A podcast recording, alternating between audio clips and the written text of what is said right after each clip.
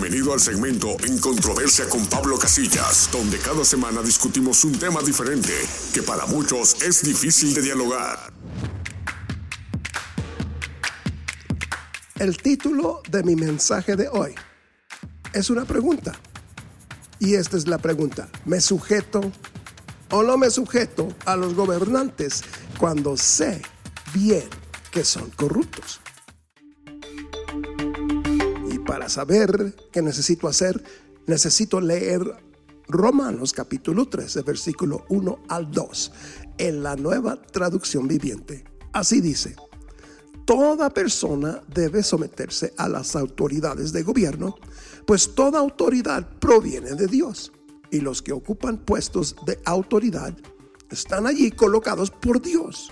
Por lo tanto, cualquiera que se rebele contra la autoridad se revela contra lo que Dios ha instituido y será castigado.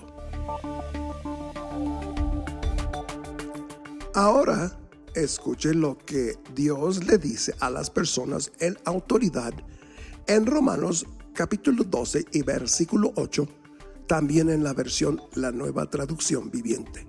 Así dice, si Dios te ha dado la capacidad de liderar, toma la responsabilidad en serio.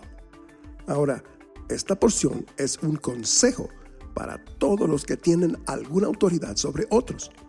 Las posiciones de autoridad fueron establecidas por Dios para mantener el orden, castigar a los malos y administrar bien los impuestos que reciben de los ciudadanos. Si no nos sometemos a las autoridades, a última instancia estamos mostrando falta de respeto a Dios, porque la idea de gobierno es idea de Dios. Cuando el apóstol Pablo escribió Romanos 13, escuche bien, él estaba bajo el gobierno de Roma durante el reinado de Nerón, quizá el más vil de todos los emperadores romanos. Aún así, Pablo reconoció al gobierno romano que lo gobernaba. Y yo pregunto, ¿cómo podemos nosotros hacer menos? El apóstol Pablo nos habló de los impuestos en Romanos 13, versículo 7 de la nueva traducción viviente. Así dijo, ustedes den a cada uno lo que le deben paguen los impuestos y demás aranceles a quien corresponda y den respeto y honra a los que están en autoridad. Una buena pregunta que debemos de hacer es ¿cuál es el propósito del pago de impuestos? El gobierno debe velar por la administración de la seguridad y la justicia generando políticas que garanticen la vida y la libertad, promoviendo el florecimiento y desarrollo integral de la población. Para esto requiere recursos financieros, los cuales se obtienen a través de impuestos y arbitrios. Ahora, hagamos una pregunta. ¿Qué es un gobierno corrupto? Pues es aquel que hace uso del apartado estatal y sus recursos para favorecer a grupos particulares, dejando a un lado o descuidando el cumplimiento de sus fines y deberes de protección a la población. Tal vez se recuerden que Jesús fue cuestionado sobre el tema de los impuestos. Le preguntaron, ¿es correcto que paguemos impuestos al César o no?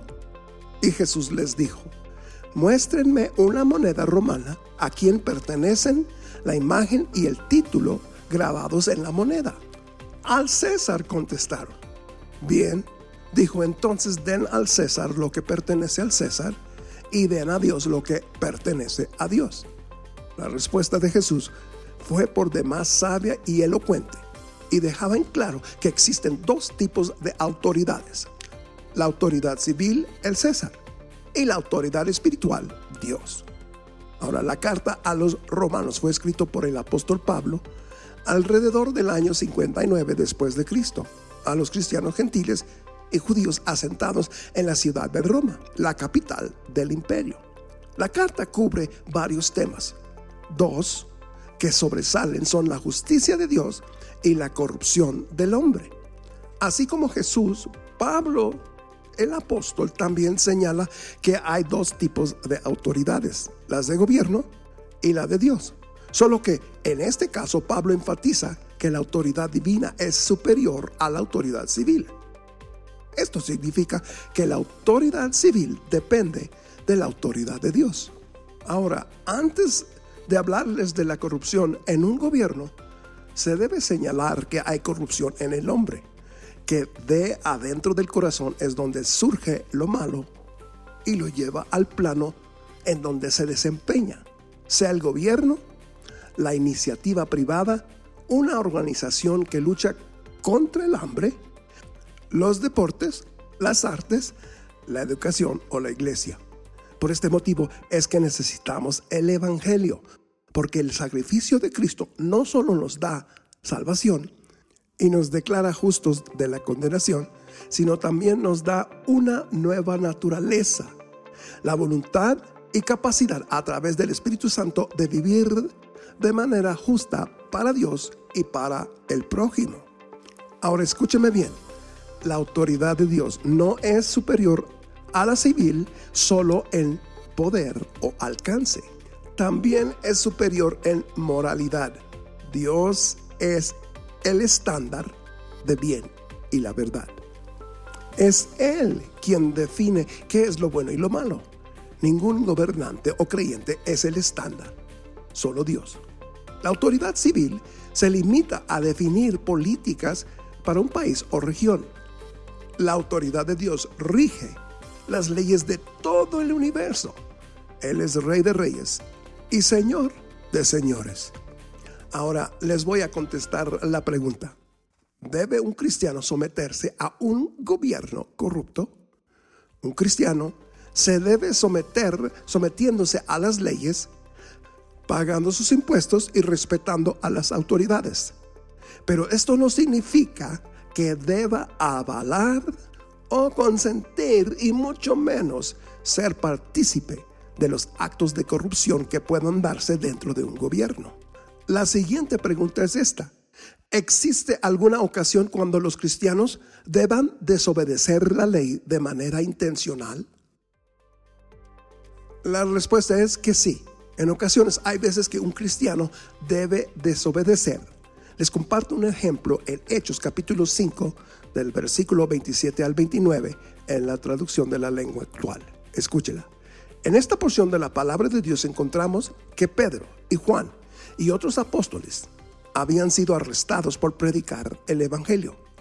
Cuando llegaron ante la Junta Suprema, el jefe de los sacerdotes les dijo en el versículo 28, ya les habíamos advertido que no enseñaran más acerca de ese hombre Jesús pero no nos obedecieron.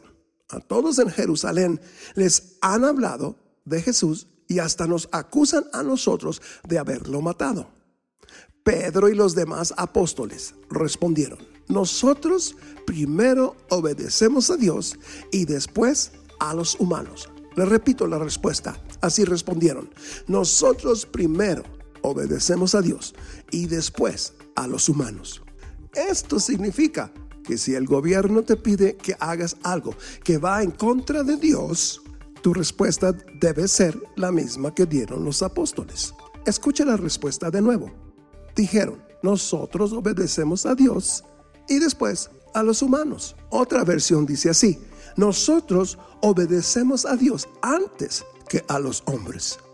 El apóstol Pablo no le ordenó a la iglesia a organizar una revolución o rebelarse en contra del gobierno de turno para colocar a un cristiano en lugar del emperador, sabiendo bien que su máximo líder, Jesucristo, fue castigado, enjuiciado y ejecutado siendo inocente por las autoridades del gobierno romano en conjunto con el liderazgo religioso en Jerusalén.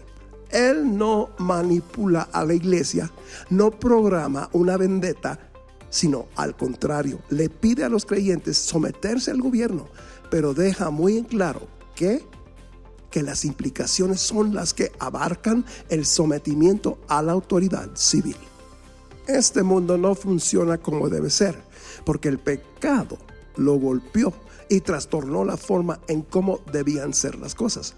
Por esto, un creyente no debe ser apático a los problemas sociales de su comunidad, ciudad o país, sino involucrarse según sus dones y talentos en promover la justicia y la paz con todos, no solo entre cristianos.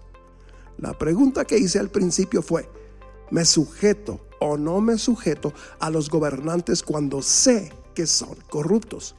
Si algún gobernante te pide que hagas algo que viole la palabra de Dios, en ese instante, tu deber es obedecer a Dios antes que a los hombres. ¿Y tú qué opinas? Hasta la próxima. Que Dios los bendiga.